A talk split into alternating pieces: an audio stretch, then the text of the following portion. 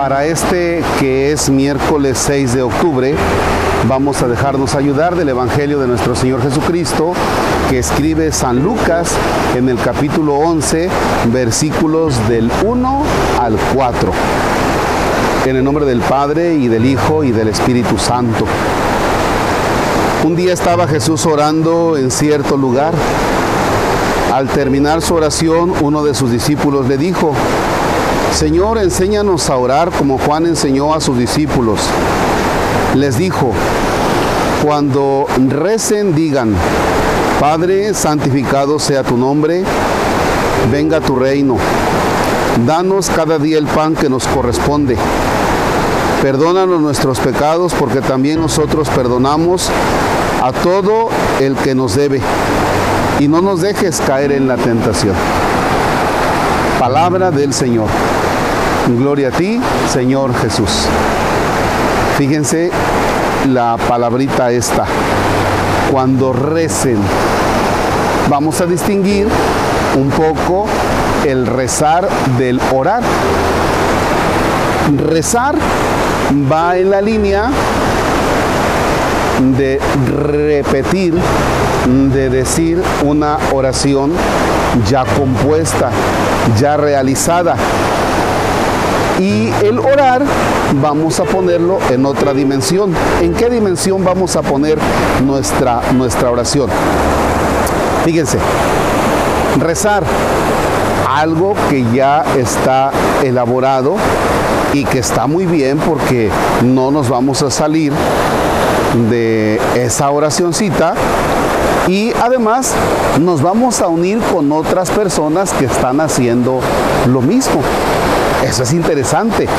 Entonces ya no nada más es mi, mi, oración, sino ya es la que otros también están realizando.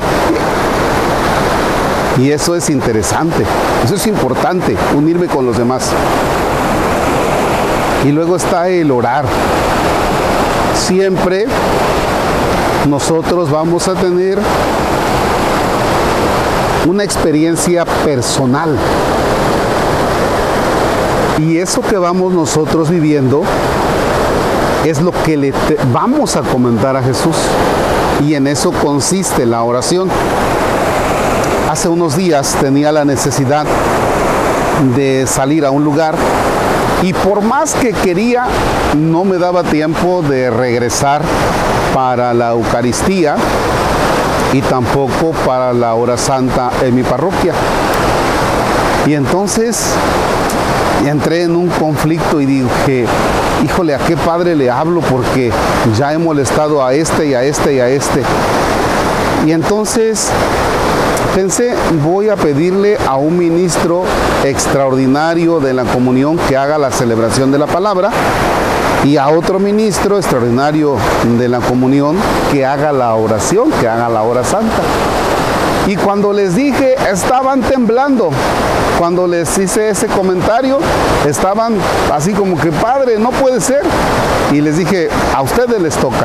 Pero es que no sabemos orar. Y pues les toca. ¿Y qué creen? Lo hicieron. Veces pensamos que orar solo le corresponde al Padre, al sacerdote. Y por eso algunos, cuando les digo, ténganme presente en su oración, se espantan y dicen, Padre, ¿tiene usted algo? No, no tengo nada, solamente que yo confío en que tú sabes orar. Y atrévete a orar, atrévete a decirle a Dios tu experiencia de vida, que eso es oración. Y también hay quien me dice, Padre, la oración de usted es más picuda. Dios la, Dios la escucha más. Usted rece por nosotros. No, todos podemos orar. Así es que entonces fíjense, también a través de los videos que hemos ido haciendo ya durante creo que un par de años, pues yo creo que algunos de ustedes anímense. Es como si estuvieras en un curso de natación y hoy, ¿cómo se le hace? Ah, pues se le hace de esta manera. Sí, ¿a qué horas te vas a botar a la alberca? No es que tengo miedo. No, ya bótate. Ya atrévete a hacer la oración tú eh, pero padre, es que me falta, pues comienza y es un procesito. La oración, ese diálogo con Dios a partir de tu experiencia personal. Abandónate. esta súplica del discípulo. Señor, enséñanos a orar. Es la súplica de muchos de ustedes. Enséñenos a orar, a dirigirnos a Dios, porque necesitamos estar en paz, en la paz del Señor. Así es que hermanos, a orar. ¿Cuándo? A la hora que gustes. ¿Con qué video? Con tu experiencia personal. Padre nuestro que estás en el cielo, santificado sea tu nombre. Venga a nosotros tu reino.